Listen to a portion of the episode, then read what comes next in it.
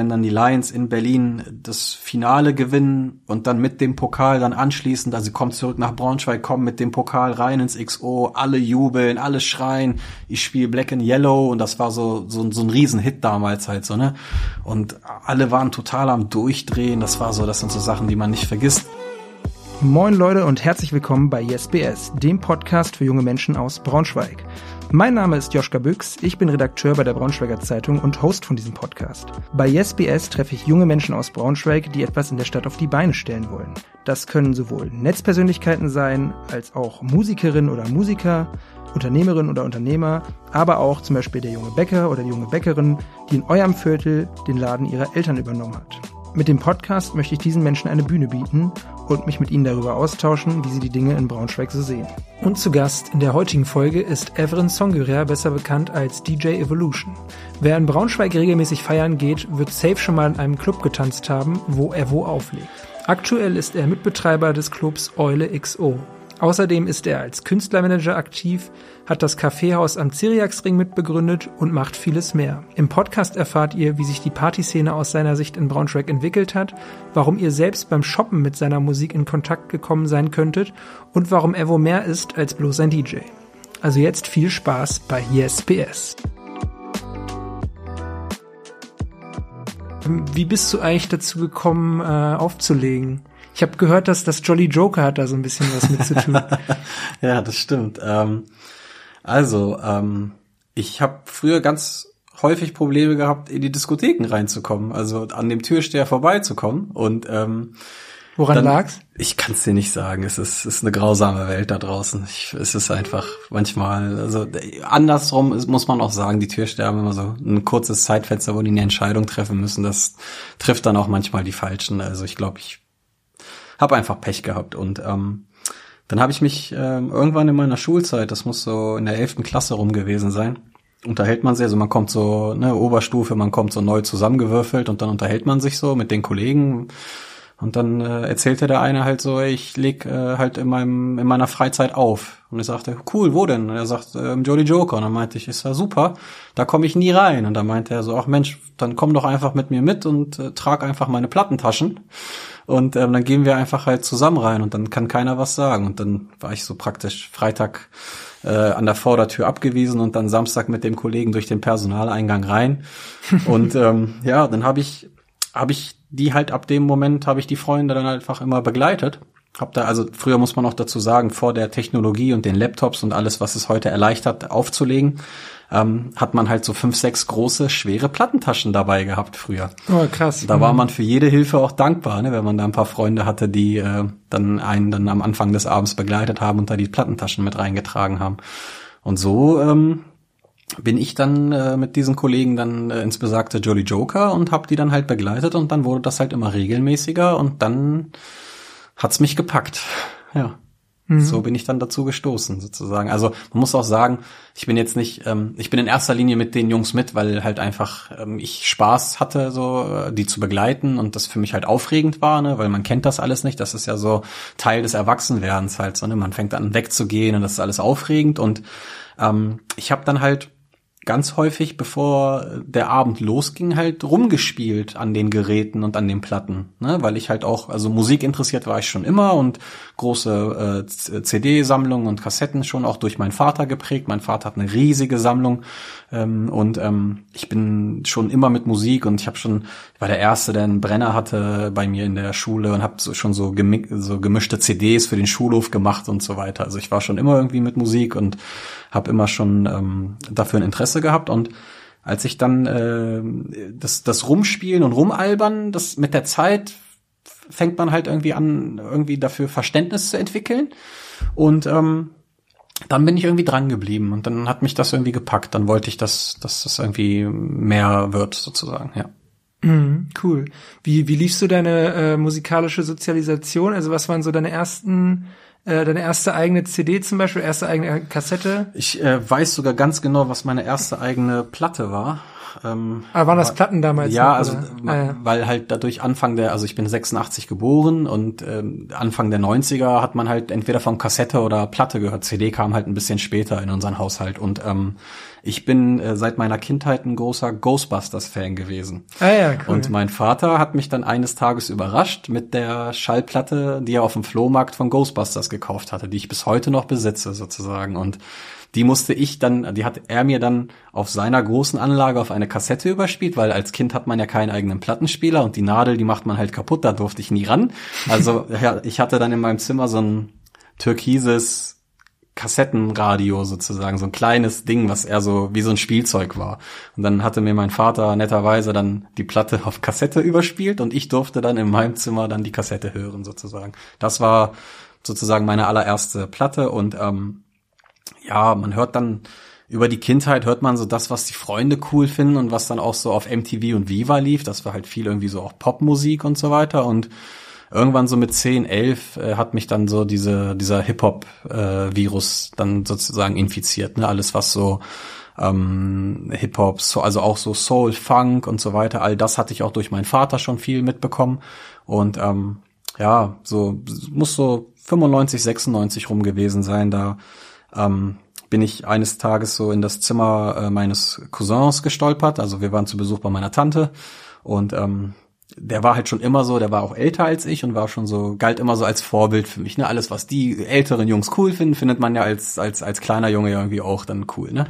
Und ähm, da hing halt so ein Poster von Tupac an der Wand und ich fragte ihn, wer das denn sei. Und der sagte so, wie, du kennst den nicht? Dann hat er mir so einen Stapel CDs in die Hand gedrückt, hat gesagt, hör die. Und dann war es irgendwie auch um mich geschehen. Das hat dann irgendwie irgendwas in mir ausgelöst und das fand ich halt einfach, das war anders und das war so, man hatte auch nicht alles verstanden, weil es Englisch war. Das war halt so, so mysteriös irgendwie alles, ne? Aber es war halt spannend und ähm, die Beats waren irgendwie hart und das, das fanden wir halt irgendwie dann, das, das war dann so mein Ding. Das, und das ist dann halt dann dabei geblieben sozusagen. Also ich, also wenn man heute meine Plattensammlung schaut, die sehr umfangreich ist, da ist wirklich alles dabei. Also von Indie-Rock zu elektronischer Musik oder halt Soul-Funk, wie ich sagte, R&B, Hip-Hop. Aber so meine, so tief in meinem Herzen wird immer so sozusagen, wenn mich einer fragt, wo ich herkomme, dann sage ich immer aus dem Hip-Hop sozusagen, ja. Ja, nice, ja. ja. ging mir ähnlich mit, äh, aber nicht bei Tupac, also ich sage noch eine Generation früher, bei uns Ja. war es dann so Eminem halt. Ja, so, ja, dann absolut, Eminem, ja. als dieser Song hier Without Me rauskam und so, dann Ja. ging das irgendwie so los. Ja. Ja, cool. Ähm, ich weiß noch, meine erste CD war, ah, das ist ein bisschen peinlich, ich äh, hatte, äh, also ich hatte noch keinen eigenen Musikgeschmack, so Ja. mit sechs oder so, hatte eine, so eine Doppel-CD von GZSZ Ja. bekommen, weil meine Schwester halt quasi so eine andere davon bekommen hat und dann Ja. waren, da waren so, es war so Bravo-Hits-mäßig Ja. irgendwie. Aber da war, Ja. da, die waren ja super, weil da halt einfach zig Songs waren, weil man hat ja auch nicht so viel Geld für ständig neue CDs gehabt und so, so eine Compilations waren halt super, weil da halt extrem viele Songs waren, die man hören konnte. Also, Ja, stimmt, so, ja, so Bravo-Hits auch Ja. und so, ne, ja, was da alles gab. Gibt's ja heute alles gar nicht mehr. Ähm, ja, und wie bist, äh, ähm, also wie hast du dann so Auflegen an sich gelernt? Also es war so mehr so Learning by Doing dann, oder? Also nachdem ich irgendwann, also dieses Spielerische, sage ich mal, irgendwann dann halt sind ja Wochen und Monate vergangen und man hat ja immer mehr Verständnis dafür entwickelt, dann hat mich halt der Ehrgeiz gepackt. Und dann fing ich an, ähm, gezielter zu üben. Dann bin ich wirklich zu meinem damaligen besten Freund äh, dann wirklich täglich, weil auch das, ich hatte ja kein eigenes Equipment. Das ist ja, also da gab es ja diese riesen Barriere, das ist teuer, das kann man sich nicht einfach mal so von den Eltern wünschen auch. Ne? Also das sind ja mehrere tausende Euro gewesen, zwei Plattenspieler, ein Mischpult und die dazugehörigen äh, Kleinigkeiten noch. Und ähm, ja, netterweise, mein damaliger bester Freund, der hat mich dann halt immer bei sich dann äh, zu Hause immer an seinen äh, Plattenspielern halt üben lassen. Und ähm, dann bin ich halt immer fitter geworden. Und dann ist halt so ein Tag gewesen, wo früher hat man immer auch so zu zweit aufgelegt, weil so eine Nacht ja auch immer lang ist und so weiter. Und ähm, da ist halt einer ausgefallen. Der ist krank geworden. Und der Kollege wollte dann nicht alleine zu dem Gig fahren. Und der sagte, ja, weißt du was, du kommst jetzt einfach mit mir mit, du packst deine Platten, ein und wir ziehen das jetzt gemeinsam durch. Und der hat mich einfach so ins kalte Wasser auch so ein bisschen geworfen, ne? Und ähm, ja, wie der Zufall es halt so will, wir sind auf diese Party mit gar keiner Erwartung. Wo war das? In, in Helmstedt war das. äh, im Number One, ich glaube ja, so hieß der Laden. Mhm. Das war auch über einen, äh, über zwei Freunde, die das da, die ursprünglich von da kamen, aber eigentlich Braunschweiger sind. Die haben da irgendwie eine Party veranstaltet. Und wie gesagt, wir sind dann da irgendwie gelandet mit gar keinen Erwartungen. Und dann war das ein unfassbar guter Abend. Und ich bin irgendwie, es ging mir so leicht von der Hand und ich bin auch wirklich, also das hat mich dann in dem, also es ging einfach, die Nacht war super. Wir haben da wirklich einen schönen, schönen Abend irgendwie da alle zusammen gehabt und dann habe ich gesagt, okay, das ist es, das ziehe ich durch. Mhm. Ja. ja, das ist nice, wenn man so einen Moment hat, wo man sich denkt, wow, Absolut, das ist, ja. das ist jetzt äh, meine Leidenschaft, so und entwickelt sich das so langsam. Ähm, ja, was, äh, also wo hast du jetzt überall schon aufgelegt? Du meintest ja, als wir vorher mal te äh, telefoniert hatten, du hast auch schon in ganz Deutschland aufgelegt, teilweise auch international. Ja, ja, also ich habe ähm, ich habe wirklich in Deutschland so ziemlich in, also das Auflegen hat mich wirklich auch an Orte gebracht, von denen ich in Deutschland auch vorher noch nie was gehört hatte. Das ist halt einfach, ähm, du fängst an, in deiner eigenen Stadt dir einen Namen zu machen äh, und dann ab einem gewissen Punkt werden dann halt auch ähm, außerhalb der Stadtgrenzen Menschen auf dich aufmerksam, halt durch auch ein bisschen Internet oder halt irgendwie, weil du irgendeinen Mix gemacht hast oder keine Ahnung, irgendwo mal ein Artikel über dich erscheint etc. Und ähm, dann ging das halt los mit so überregionalen Bookings, die halt eher so natürlich auch hier in, in dem Raum, also um Braunschweig herum waren bis dann irgendwann mal halt der erste aus Berlin, Hamburg, Köln und was weiß ich woher halt überall anruft und also ich habe so äh, in Deutschland so ziemlich in jeder Stadt mal gespielt und darüber hinaus irgendwie in Kroatien, Spanien, England. Ähm, wir waren, weiß ich, ich glaube in, in den Niederlanden.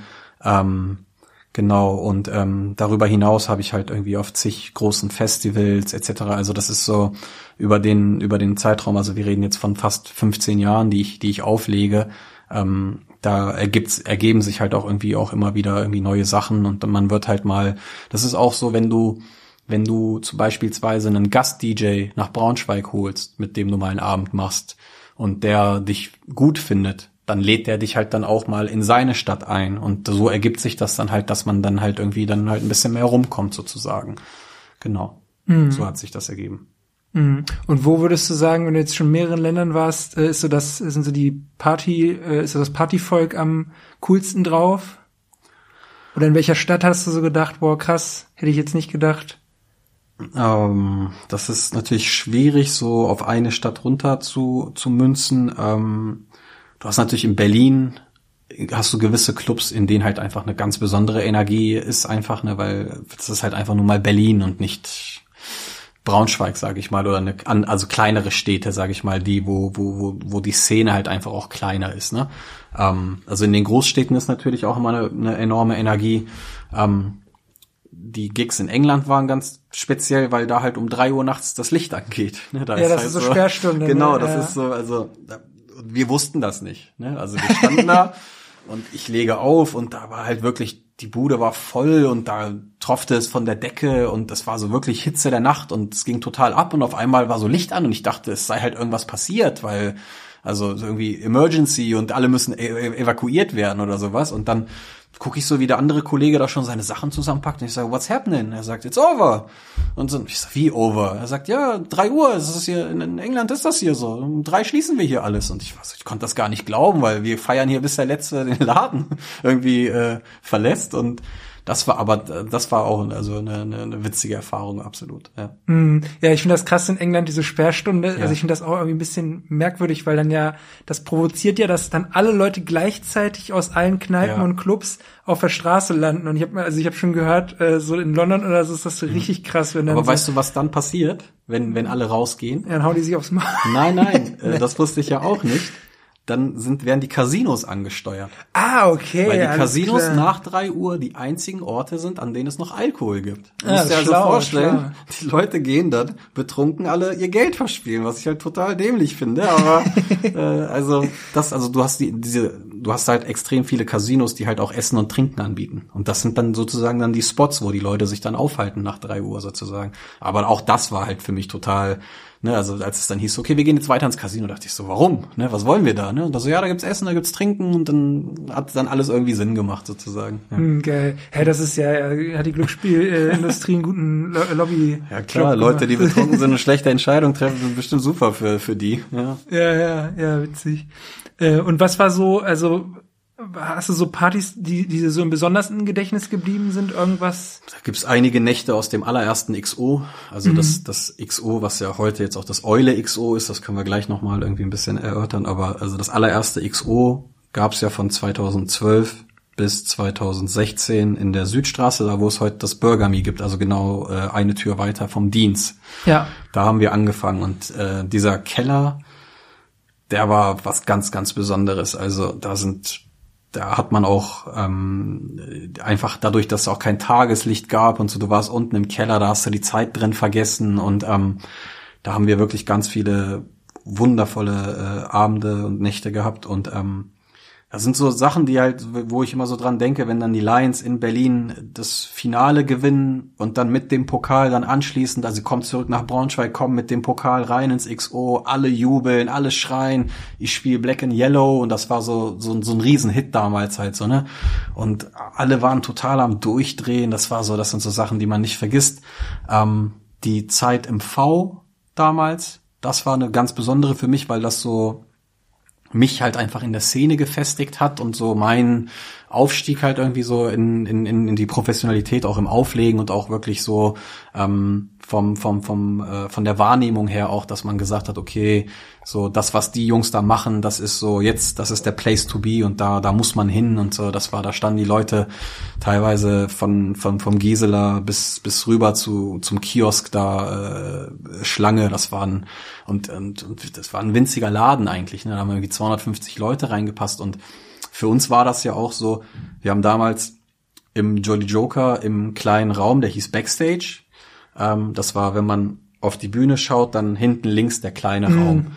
Das war unsere Heimat. Da durften wir halt auflegen. Ne? Und Also als- die Schmuddelecke. so. ja, genau. So, wir waren ja auch, ich sag das immer wieder, wir waren ja mit, heute sind wir ja mit Hip-Hop im Mainstream angekommen und wir sind ja gefragt jetzt. Ne? Früher waren wir halt total unwichtig und keiner wollte uns haben. Und wenn wir, du musst dir auch vorstellen, wir, ähm, äh, wir Hip-Hop-DJs, wir stellen die Plattenspieler ja andersrum auf zum Scratchen sozusagen. Also die stehen nicht, nicht, nicht so quer, sondern hochkant bei uns. Okay, das, wusste ich noch gar nicht. Genau, Mhm. und ähm, jedes Mal, wenn wir dann da kamen und die Plattenspieler umgestellt haben, hat der Techniker schon immer die, oh Gott, die Hip-Hop-Idioten halt so, ne? Und wir waren halt wirklich so am untersten Ende der Nahrungskette so irgendwie.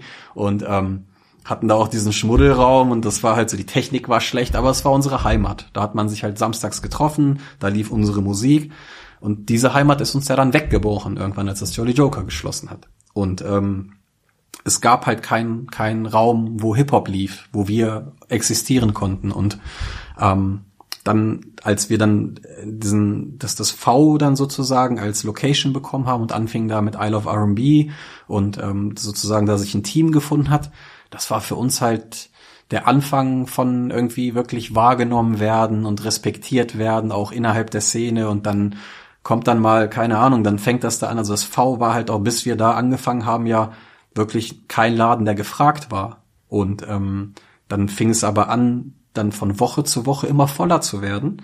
Dass dann halt, ich weiß noch, wie irgendwann Tim Lemke kam, so nach dem Motto, ich muss mir das jetzt hier mal anschauen, was ist denn hier los? Und die waren halt damals mit dem Fieber die absolute Macht, da man, konnte man gar nicht gegen anstinken. Ne? Aber es war dann halt irgendwann der Punkt erreicht, dass der sich gedacht hat, okay, ich muss da jetzt mal hin und gucken, was ist eigentlich los? Ne? Warum gehen da eigentlich alle hin? Und so in dem, im Zuge dessen haben wir uns dann auch irgendwie kennengelernt halt, ne? Naja. Genau. Mhm. Was, also, aber wart ihr, warst du beim V, hast du da nur aufgelegt oder warst du da auch so irgendwie Ich habe- Betreiber irgendwie? Ähm, also liebe Grüße an Ulrich und Joachim. Ich bin da damals irgendwann reinspaziert und habe gesagt, ich würde dir gerne eine Party schmeißen. Dann haben die mich angeguckt und haben gesagt, na ja, gut, dann mach mal. Ne? So, das, da war halt eh nichts zu verlieren, so nach dem Motto. Und ähm, dann ist aber dann halt von Woche zu Woche oder beziehungsweise wir haben eine Party gemacht, einmal im Monat, zweiter Monat, dritter Monat und dann fing das schon an, so Bewegung reinzukommen. Ne? Da war da schon so ein Grundrauschen. Ne? Und dann kam irgendwann Ulrich und meinte, du weißt du was, ähm, hast du nicht Lust hier noch äh, den DJ-Plan zu machen? Ich sage, ja klar, kein Problem. Ich habe hier ganz viele talentierte Freunde noch, die freuen sich, wenn die hier auflegen können. Ich freue mich, dass wir hier ein gutes Team haben. ja, und dann wurde es halt immer mehr. Dann habe ich da die Partys selber veranstaltet. Ähm, ich habe da halt maßgeblich ähm, sozusagen das Programm gestaltet. Also bin ich denen auch nach wie vor sehr, sehr, sehr dankbar für, weil sie mir halt einfach, das war so die erste Bühne, auf die man mich sozusagen auch gestellt hat. Also die haben sich, haben sich gedacht, okay, wir haben hier einen guten Laden, aber wir erreichen die Leute nicht oder also Musik ist jetzt auch, diese Musik hier ist jetzt nicht unser Ding. Ulrich hat sich da auch damals vermehrt natürlich um das Brain gekümmert halt, ne? Das war, der ist, das war halt seine Welt sozusagen und ähm, genau, und dann hat halt eins zu dem anderen geführt und ich habe dann halt wirklich dann irgendwann äh, selbst als wir den Laden renoviert haben, habe ich da die Wände mitgestrichen und also wirklich da, ich bin da durch und durch halt involviert gewesen. Genau. Mm, ja, cool.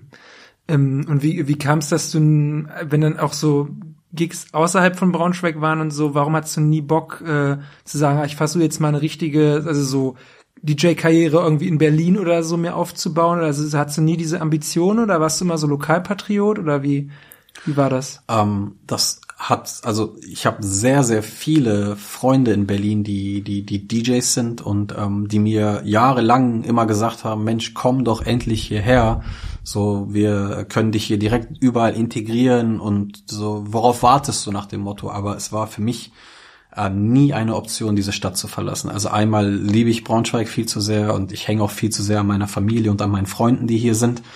Und ähm, dadurch auch, dass ich immer hier auch irgendwie so eine Verantwortung in den Clubs hatte, war das für mich auch nie so. Also ich habe mich hier halt super wohl gefühlt, weil ich mich hier auch einfach ausleben konnte. Ne? Also wo gibt's das, dass jemand zu dir kommt und sagt, mach einfach. Das war für mich halt das, ist das Schönste auf der Welt und ich konnte das dann durch durch die Sachen, die ich dann gemacht habe, dann halt irgendwie mit Erfolg und Leistung oder halt einem vollen Laden dann diesen Menschen zurückzahlen, dass ich dann hier mich so äh, einbringen konnte und ähm, das hat mich dann halt auch mehr ähm, interessiert, als einfach nur der DJ zu sein, sondern halt den komplett, also viel mehr Einfluss nehmen zu können, hat mir viel mehr bedeutet. Und ähm, auch mit dem, auch über die Jahre habe ich halt immer mehr gemerkt, dass ähm, so sehr ich gerne auflege und auch das für mich natürlich sozusagen der Türöffner war, hat es mich immer gewurmt, nur als der DJ wahrgenommen zu werden, weil ich halt so viel mehr andere Sachen noch gemacht habe und das nur auf das Auflegen reduziert zu werden, einmal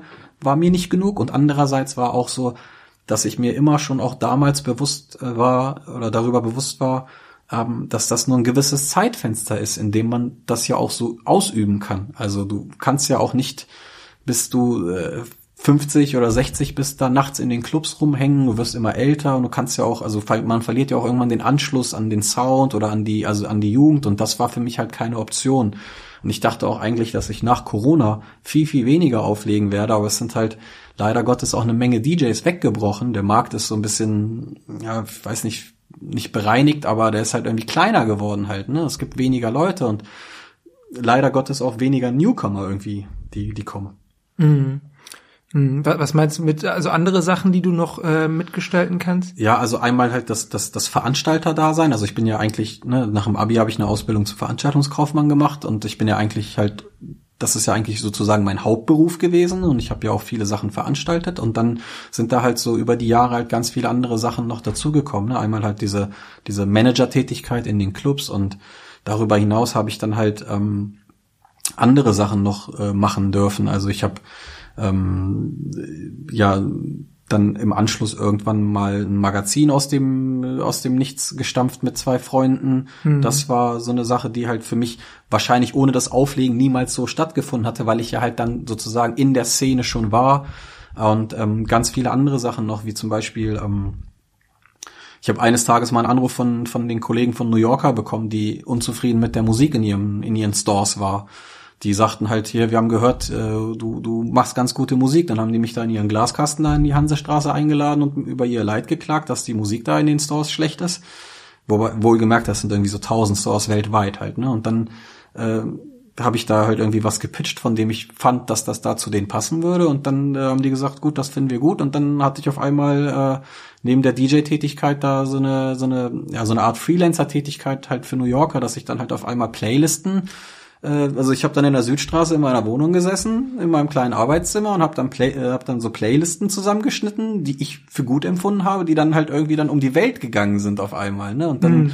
habe ich so, das war auch so der Punkt, wo ich dann gemerkt habe, so, das hat so auch so mein Ehrgeiz gepackt, wo ich dann so gemerkt habe, okay, so auflegen schön und gut, aber du kannst ja ganz viele Sachen mit Musik und drumherum irgendwie jetzt dazu basteln, die dir Spaß machen und die halt auch irgendwie ähm, natürlich auch äh, ein Einkommen sind, aber die mich halt auch äh, so ein bisschen von der Abhängigkeit auflegen zu müssen, um meine Miete zu zahlen oder meinen Kühlschrank zu füllen halt. Ne? Also das war immer schon auch schon so gut es auch läuft, hast du ja, wenn du auch ein bisschen Realist bist, also ist nicht mal Pessimist, sondern ich war halt immer so, du hast halt, du bist heute vielleicht angesagt und morgen nicht mehr.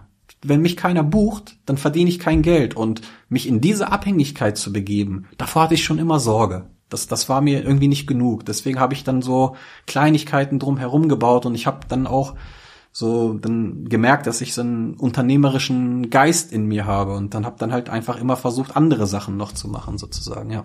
Hm. Äh, läuft, läuft die Playlist bei New Yorker noch? Oder? Nein, das ist irgendwann, also ich habe das fünf oder sechs Jahre lang gemacht und dann haben wir uns da, äh, haben wir uns dann da im Guten getrennt, weil ich halt einfach dadurch dann mit den Clubs und allem, was ich dann noch so nebenbei getrieben habe und ganz insbesondere auch in der Zeit, wo wir dann das Magazin hatten, äh, wo ich dann ähm, auch ähm, die Redaktion geleitet habe.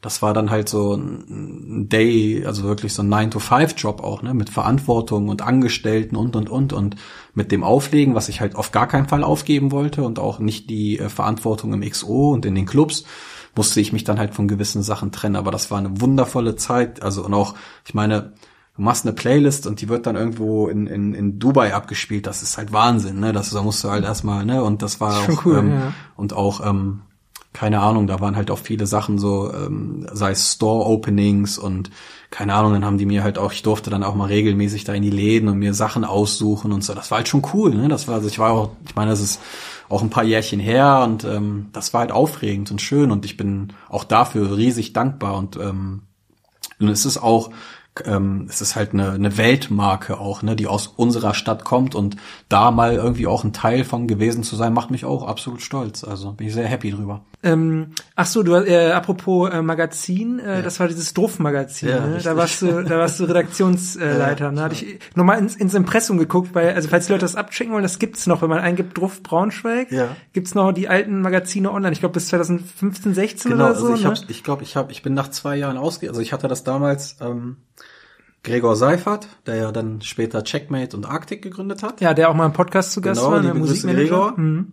und ähm, äh, der Lars Gonza. Wir hatten dann gemeinsam äh, dieses Magazin äh, gegründet.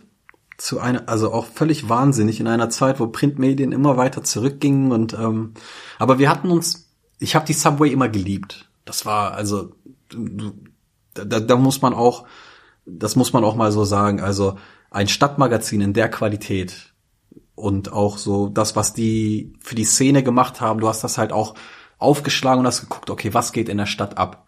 Und irgendwann haben wir uns aber da drin nicht mehr so richtig wiedergefunden oder nicht so richtig repräsentiert gesehen. Und dann haben wir gesagt, okay, das können wir besser. Wir sind viel mehr in der Szene, wir erreichen viel mehr die jungen und äh, die jungen Leute und auch die, die sozusagen diese diese Stadt ja auch irgendwie ähm, gestalten und alles halt machen und und irgendwie am Zahn der Zeit sind.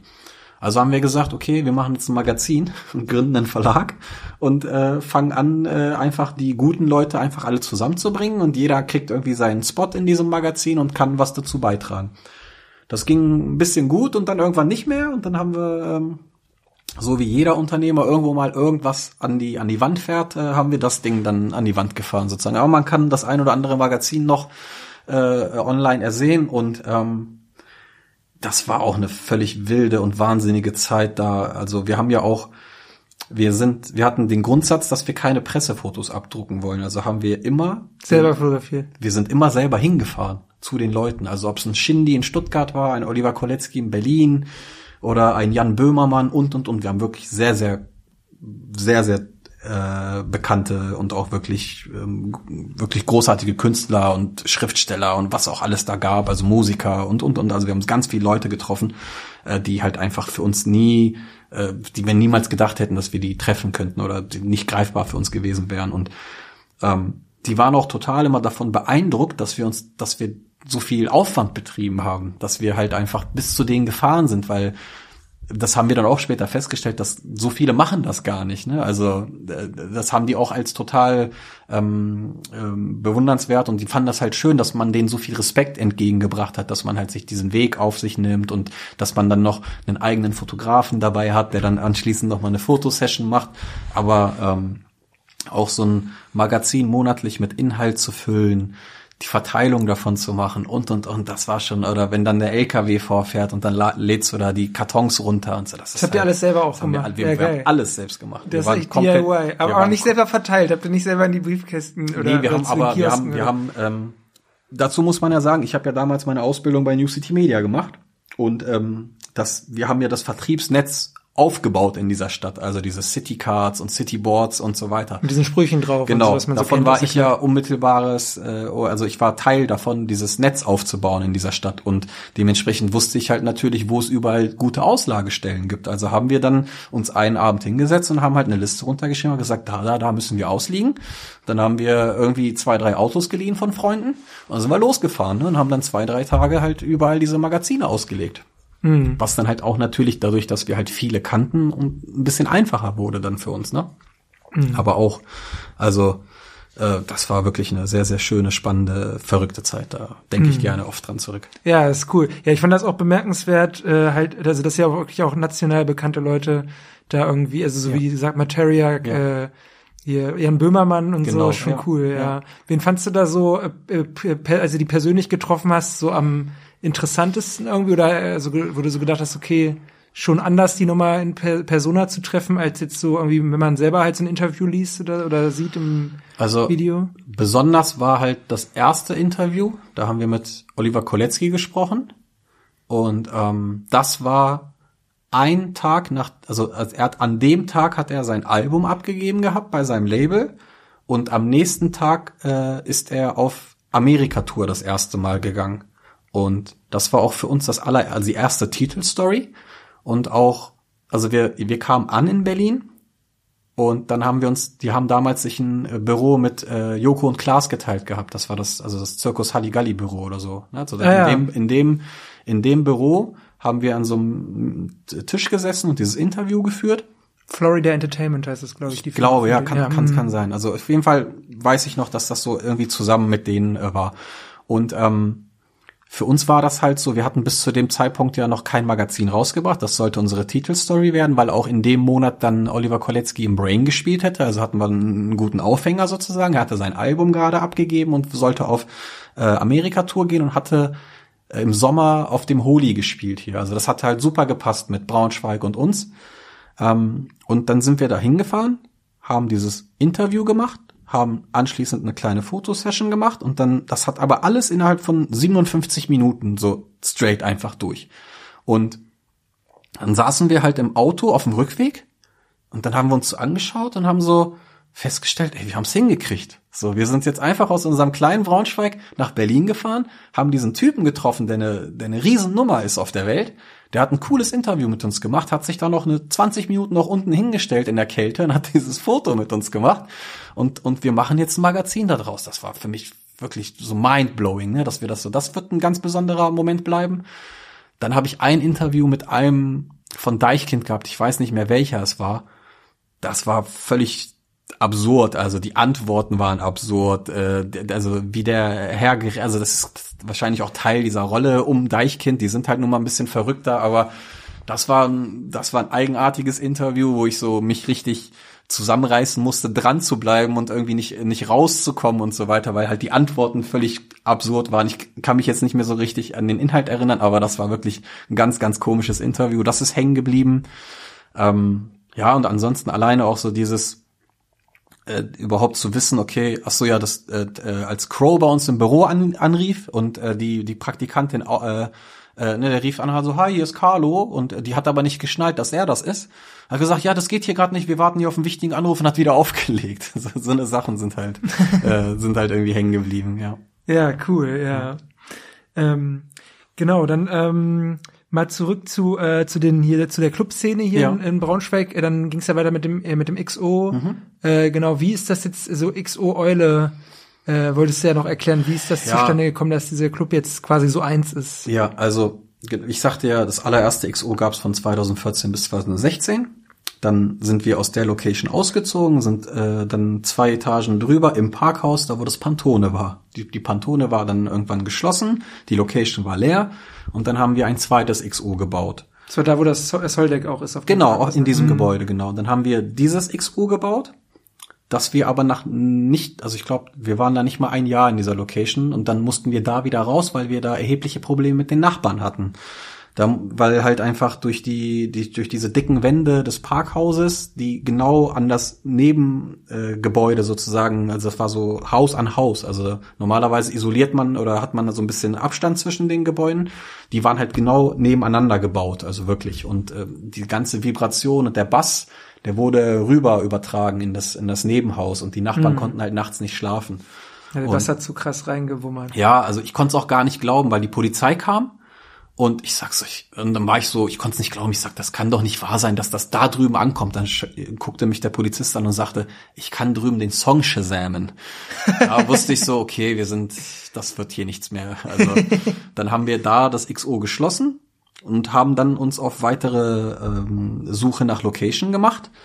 Und dann irgendwann später, 2020 oder 19, ich bin mir nicht ganz sicher, haben wir dann äh, über der Eule, das die erste Etage, da wo das ursprünglich auch mal das V war, das war natürlich für mich witzig, dann halt wieder zurückzukehren dorthin, haben wir dann das dritte XO über der Eule gemacht.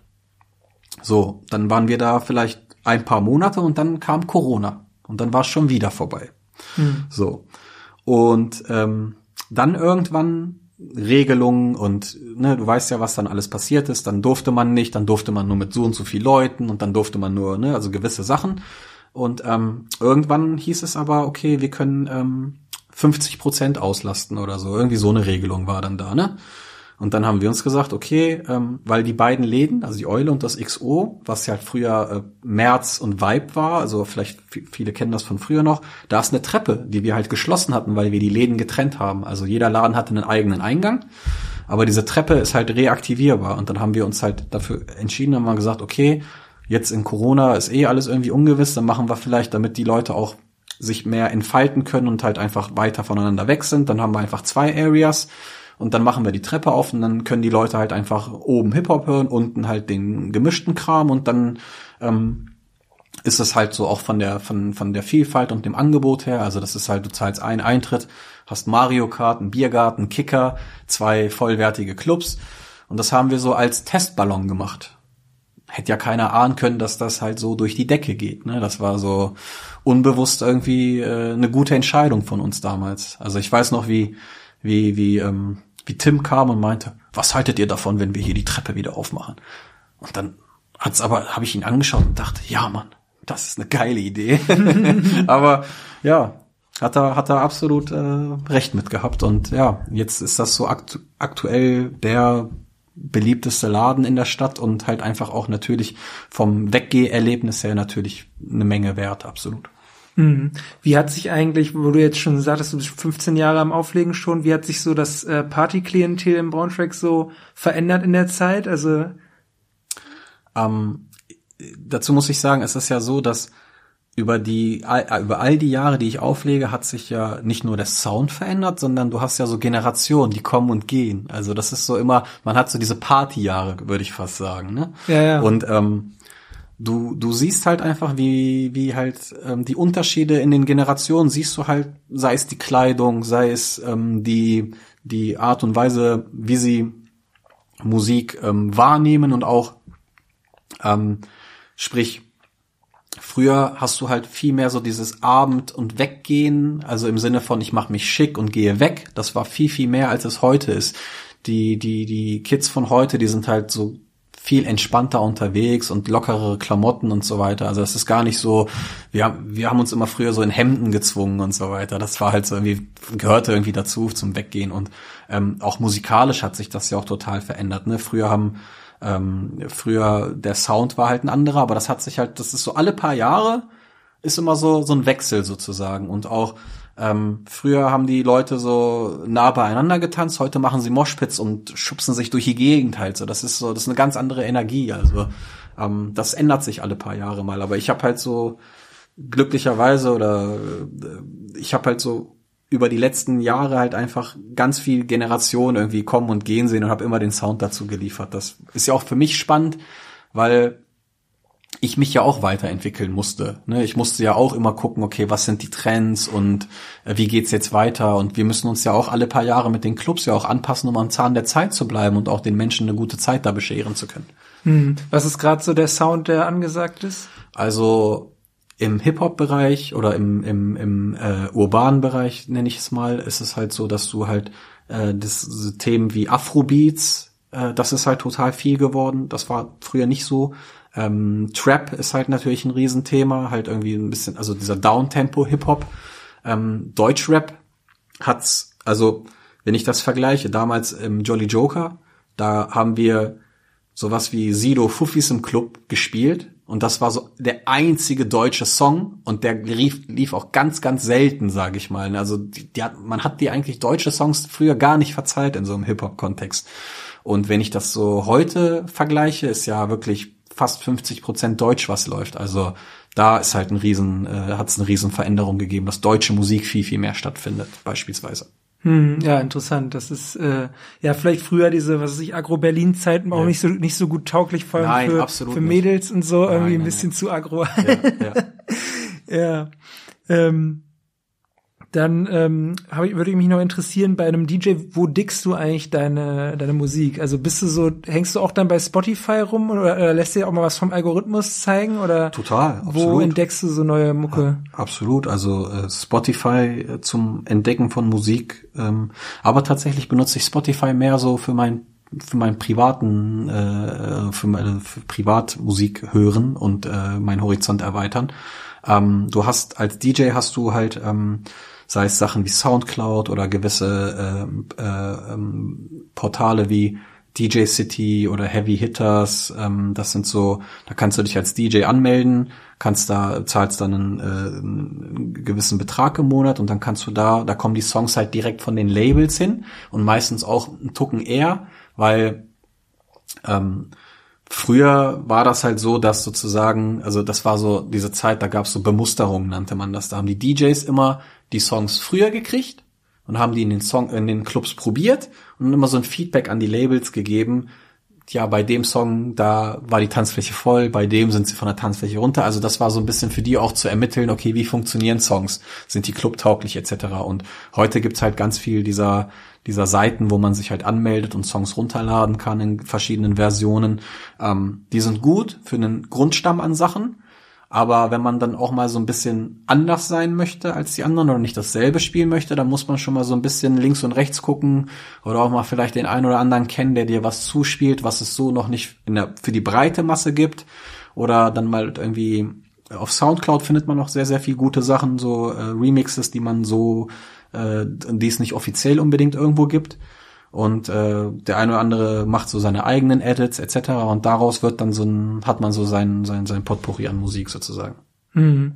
Was sind so deine Top drei äh, so Clubbanger, die jetzt nicht unbedingt jeder kennt, die du so irgendwie so gefunden hast, mal ausprobiert hast und gemerkt hast, krass, das funktioniert ja.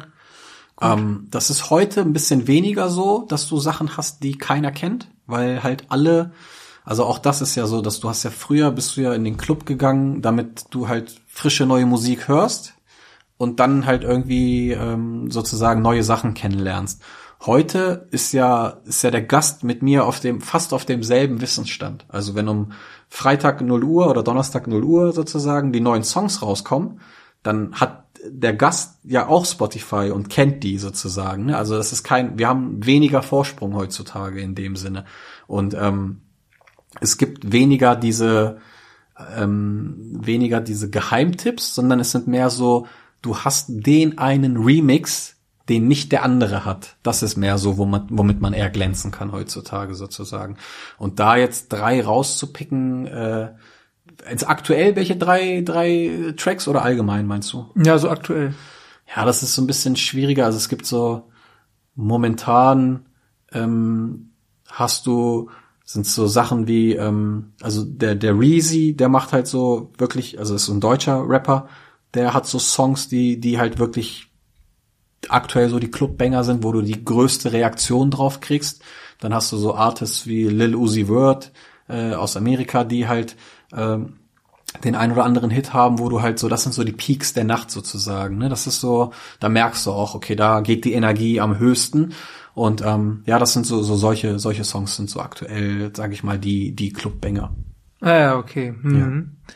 Ähm, dann deine Top 3 Hip-Hop-Tracks, so persönlich, all ja, Alltime. Das ist extrem schwierig, aber ich musste auf jeden Fall, also ein Song von Tupac muss ich da auf jeden Fall äh, reinpacken. Da würde ich einfach ähm, ähm, Ambitions as a Rider einfach rauspicken. Das ist der erste Song vom All Eyes on Me Album. Das ist nämlich so, du machst die CD an, dann fängt dieser Song an und das ist direkt, du bist in dieser, in dieser Welt. Das holt dich total ab. Ähm, den würde ich da reinpacken. Ähm, dann würde ich, oh Gott, ist das schwer. Ähm, ich glaube, ich mache die, ich mach die drei voll mit, mit Tupac einfach. Das ist nämlich, das hat mich, glaube ich, am meisten geprägt und hat auch, also am Ende, alleine, wir haben, viele meiner Freunde und ich, wir haben Englisch nur deswegen gelernt, weil wir diese Texte verstehen wollten und so. Also das hat uns über, über ganz viele, also über ganz viele Jahre begleitet. Deswegen ähm, nehme ich noch zwei weitere Songs vom, vom All Eyes on Me Album, dann nehme ich noch All Eyes on Me als Song und Only God Can Judge Me. Denn die drei Tupac-Songs, das sind so meine, meine meine Hip-Hop-Banger, die ich immer und immer wieder hören kann. Also müsste ich auf eine einsame Insel, würde ich dieses Album mitnehmen. Das wird nicht schlecht. Ja, das ist nice. Ja, die packen wir auf unsere Spotify-Playlist von dem äh, Podcast. Cool, Dann können ja, die Leute die nice. mal nachhören. Ja. ja. Ähm, genau, das was, was wir noch gar nicht äh, angesprochen haben, du du machst ja auch hast ja auch selber mal Mucke produziert. Ja. Wie äh, wie bist also wie bist du da so reingekommen? Ich habe irgendwann habe ich, ähm, also das ist so, du legst auf und du spielst die Musik von anderen. Und irgendwann habe ich angefangen, eigene Remixes zu bauen, damit ich Sachen habe, die kein anderer hat, die nur ich spielen kann. Also habe ich mir damals ähm, eine, eine DAW nennt man das, also so ein, so ein Programm, womit man, also in dem Fall war es Logic damals, habe ich mir ähm, Logic gekauft und äh, das installiert auf meinem äh, Rechner und habe dann halt angefangen, so Beats zu bauen und, und Remixes und Beats zu bauen und ähm, ich habe, das ist witzig, ich habe aus Spaß einen MC Fitty Remix gebaut gehabt damals. Das ist jetzt auch wirklich ewig her, ne? Da damals, wo äh, wo MC Fitty so gepoppt ist, ne? Mhm. Dann habe ich, weil es ein A cappella gab, das ist also nur nur die äh, Vocalspur sozusagen. Also habe ich aus Spaß einen Remix gebaut und habe den auf Soundcloud gepackt. Und dann habe ich so geguckt und auf einmal gucke ich so, die Plays werden immer mehr, also ich habe das so aktualisiert und gucke auf einmal 1000 Plays. Ich denke mir, was ist denn passiert? Und dann aktualisiere ich so, also 2000 und immer mehr und dann kriege ich einen Anruf von, ich glaube, das war sogar Gregor damals. Er sagt, MC Fitty hat deinen Remix gepostet. Ich sag, was? So, und dann gucke ich so und auf einmal habe ich da so 40.000 Plays auf so einen Song, den ich gar nicht so ernst genommen hatte. Und das war auch so ein, so ein, ja, keine Ahnung, so ein Defining Moment mäßig so halt, ne? Da habe ich so, okay, gut, wenn der, wenn der Typ, dessen Song ich geremixed habe, den gut genug findet, um ihn auf seiner Facebook-Seite zu posten, kann der ja gar nicht so schlecht sein. Also habe ich dann weiter so Remixes gebaut und dann ähm, sind die auch auf so Blogs gelandet. Das war damals auch so, dann gab es so Blogs, auf denen so Remixes vorgestellt wurden und dann habe ich so so ein bisschen ähm, ja eine breitere Masse an Menschen erreichen können. Und dann war mir das aber nicht mehr genug, nur Sachen von anderen zu remixen, also habe ich angefangen, eigene Produktion zu machen. Und dann habe ich also einfach Beats gebaut in meinem kleinen Arbeitszimmer halt sozusagen. Und dann fing ich an äh, zu gucken, okay, wen könnte ich da drauf vielleicht rappen lassen oder wen könnte ich darauf singen lassen. Und dann eines Tages scrollte ich durch äh, Facebook und ähm, sah dann so ein Video von so einem jungen Mann, der gesungen hat. Und der die Stimme gefiel mir. Also das war noch diese Zeit, wo man äh, wenn man was, wenn jemand, mit dem du befreundet bist, etwas geliked hat, hat das, hat, wurde das bei dir auch in der, in, in, in der Timeline an, angezeigt. Also ah, irgendwer, ja. irgendwer hat random dieses, dieses Video geliked gehabt aus meiner Freundschaftsliste und das ist dann irgendwie dann bei mir reingefallen. Und dann sang da so ein junger Mann irgendwo in, auf Mallorca in so einer Bar, aber die Stimme war super. Und dann habe ich den angeschrieben. Nico hieß der junge Mann. Habe ich den angeschrieben, meinte, hey, ich habe hier so ein Beat, äh, ich glaube, du würdest ganz gut auf den passen. Hast du Lust, dass wir mal einen Song zusammen machen? Ja, dieser junge Mann, äh, den kennt man heute unter dem Namen Nico Santos. Ah ja, ja, krass. Der hat damals, mhm. äh, der hat damals immer zwischen Köln und Mallorca irgendwie gependelt und hat immer so Bars gesungen vor seiner großen Karriere. Und dann habe ich den halt, wie gesagt, angeschrieben und dann hat er mir auf meinen Beat, den ich gebaut hatte, hat er mir einen kompletten Song geschrieben. Und ähm, dann habe ich ähm, haben wir uns äh, haben wir das auch so komplett DIY, also das noch also das, wir haben das 2014 haben wir das veröffentlicht. Also vor einer Zeit, wo jeder auch so Musik machen konnte, so ganz entspannt, weil es halt gar nicht die Mittel dafür gab halt, ne? Und dann haben wir äh, diesen Song aufgenommen mit ihm. Dann haben wir uns eine äh, Kamera aus der Uni geliehen, jemanden gefunden, der die bedienen kann.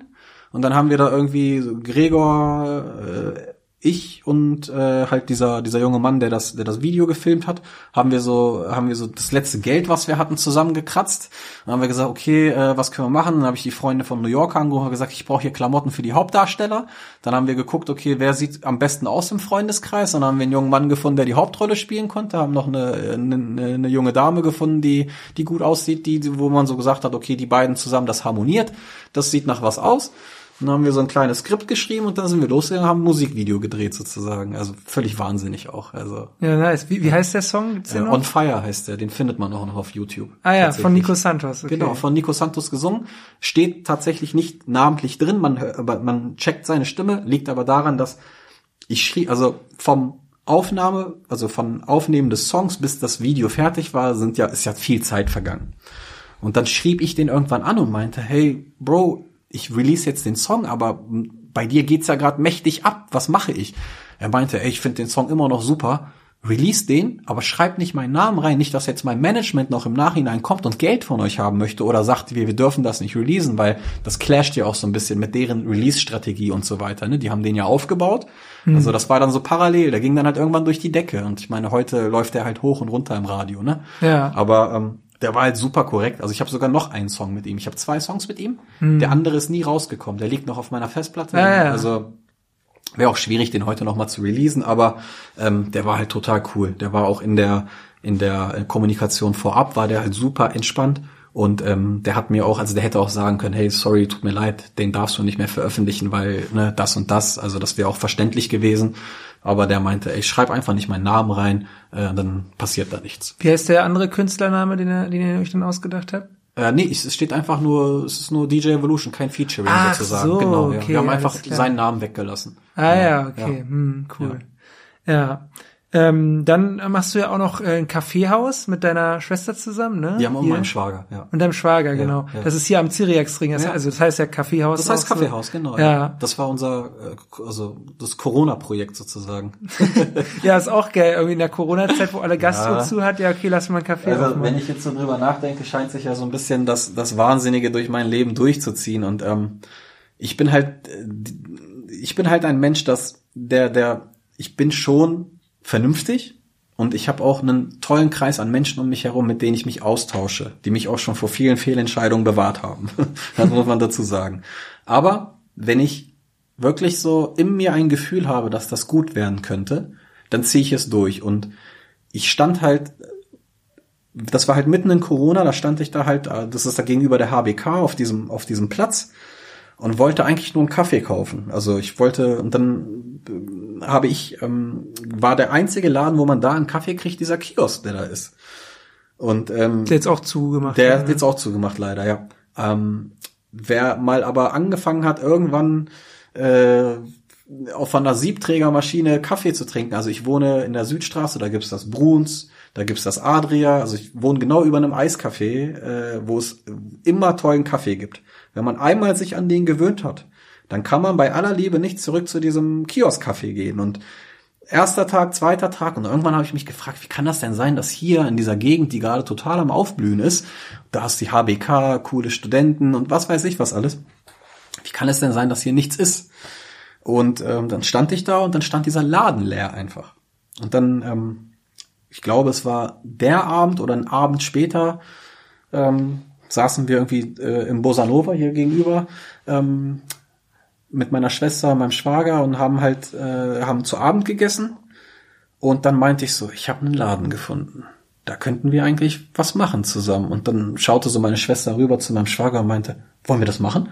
Und so, ja klar, wenn du möchtest. Und dann war das dann so, in dem Moment haben wir gesagt, okay, wir machen jetzt einen Kaffee. Und dann haben wir uns am nächsten Tag mit dem Vermieter getroffen. Der war so, der war auch so direkt so, ach, ich kenne ich doch. Und dann kannte er auch meine Schwester, weil der macht auch Musik und der hat mit meiner Schwester in einem Chor gesungen. Also das war so direkt, ah, ich kenne euch doch alle. Ja, cool. Achso, das wollt ihr machen? Ja, hört sich gut an. Und dann haben wir nächsten Tag den Vertrag unterschrieben und dann bist du auch, dann realisierst du, ach Mann, okay, jetzt musst du durchziehen, jetzt hast du keine andere Wahl mehr. Und dann haben wir halt einfach so ein, wir wollten halt einen Ort schaffen, wo halt irgendwie jeder willkommen ist, wo Kinder laut sein können und wo wir halt auch immer selber hin können. Das ist so ein bisschen so Dreh- und Angelpunkt. Freunde kommen vorbei, Familie kommt vorbei. Es ist immer was los. Es gibt immer guten Kaffee. Und ja, so werden wir bald aber im März werden wir, glaube ich, schon drei Jahre alt. Also die Zeit fliegt auf jeden Fall. Ja, cool. Ja. Und stehst du selber auch mal hinterm Tresen? Absolut, oder? ja klar. Also ah, ja. So äh, gut ich kann, also das sind auch jetzt nicht so, ich stehe da nicht acht Stunden, das muss ich auch dazu sagen, das sind so relativ kurze Schichten, das sind so vier, fünf Stunden, die ich da mal mache. Ähm, aber es ist, hat mir ja auch in meinem Leben sehr viel Struktur gegeben. Ähm, halt, du hast einfach Zeiten, ne? stehst dann früh auf, fährst in den Laden, machst den auf. Ähm, dieses ich nenne mich selber halt schlechter Barista, ne? Also du kannst jetzt von mir keine, also mein Schwager ist da wirklich richtig gut drin, ne? Der kann dir da einen Schwan zeichnen vom anderen Stern, aber ich, äh, ich bin halt der Bad Barista, so, ne? Ich kann dir einen soliden Kaffee machen, aber ich zeichne dir jetzt da nichts rein, ne? Das ist aber ähm, dieser Austausch mit den Menschen und, und einfach, also es ist ja, im Grunde genommen ist dasselbe, was ich all die Jahre davor gemacht habe. Nur das Getränk und die Uhrzeit und der Ort hat sich geändert. Statt betrunkene Leute, die irgendwie Jackie Cola trinken in einem lauten Club, gibt's da halt irgendwie nette Gespräche bei Cappuccino und, und Käsekuchen. So, ne? Und das ist, ist, ist ein schöner, ähm, eine schöne Abwechslung, absolut. Würde ich auch, also würde ich wieder so machen. Also es gibt auch Tage, an denen fluche ich, wo ich mir so denke, warum zum Teufel habe ich sechs Millionen Sachen irgendwie, die ich mir aufgebrockt habe und diese Verantwortung für alles. Aber ähm, ich würde es, glaube ich, wieder so machen. Ja, cool, das ist gut. Ja. Ähm, apropos, äh, zu, zum Abschluss stelle ich den Leuten ja immer so ein paar Fragen, die sind immer äh, ähnlich. Zum Beispiel ähm, in Braunschweig, äh, was sind so deine Lieblingsorte in der Stadt? Ähm, ich gehe gerne in die Philharmonie. Das ist ein guter Laden. Also meinst du jetzt so Bars, Restaurants oder ja, so meinst alles du allgemein? oder auch Orte generell irgendwie? Ähm, also ich, ich, ich liebe diese Stadt durch und durch. Also das ist, ich könnte mir nirgends nicht vorstellen, irgendwo anders zu leben. Ich bin hier geboren und aufgewachsen. Ich bin wirklich stolzer Braunschweiger. Und äh, du hast ja, hast ja auch häufig mal irgendwie, fragen mich die Leute, wo kommst du her? Und ich auf diese, auf diese Frage antworte ich immer mit, ich bin Braunschweiger, ich komme aus Braunschweig. Da bin ich sehr stolz drauf. Und ähm, ja, ich bin ähm, äh, ja, was sind so meine Lieblingsorte? Also das ist schwierig. Im Sommer natürlich auch so der, der, der Burgerpark oder der Prinzenpark, ne? Das sind so, so gute Spots. Ähm, es gibt so einige gute äh, Kaffeespots, die ich, die ich regelmäßig besuche, einige gute Restaurants, in die ich gerne gehe. Ähm, ich finde auch, ähm, Braunschweig hat für, für, für die Größe der Stadt super viel zu bieten und auch extrem viel Vielfalt auch. Also äh, ich bin, ich finde, hier kann man einiges, einiges machen. Also es ist, es ist eine sehr, sehr schöne Stadt, in der ich mich sehr wohlfühle, absolut. Ja, aber gibt's irgendwas, was dir fehlt? Was mir fehlt hier? Es könnte noch ein bisschen ähm, im, also was die Gastronomie angeht, es könnten noch so fünf bis zehn richtig gute Restaurants dazu kommen. Da hätte ich absolut nichts gegen, weil ich halt so, sind so, ich merke ja auch, dass ich immer häufig so, sind ja dieselben oder ähnliche Läden, die ich immer ansteuere. Also ich bin da auch, sage ich mal, wenn ich einen Laden mag, gehe ich in den regelmäßig, sage ich mal. Ne? Und da könnten sicherlich noch ein, zwei äh, mehr dazukommen, absolut. Hm, okay. Du bist ja auch Künstlermanager oder Künstlerinnenmanager. Mhm. Ja. Ähm, hast ja zum Beispiel Ona, die hatten wir ja neulich zu Gast ja. äh, auch im Podcast, ja. äh, managst du und ähm, genau, ähm, Cozy Juice und Desco, richtig, ja, richtig, genau. Ist richtig. Also ja. äh, Juice, also also er heißt auf äh, Instagram heißt er Cozy Juice, aber äh, Juice nennt er sich und äh, das ist der Dasco. Mhm. Genau, das sind drei Künstler, die ich ähm, manage.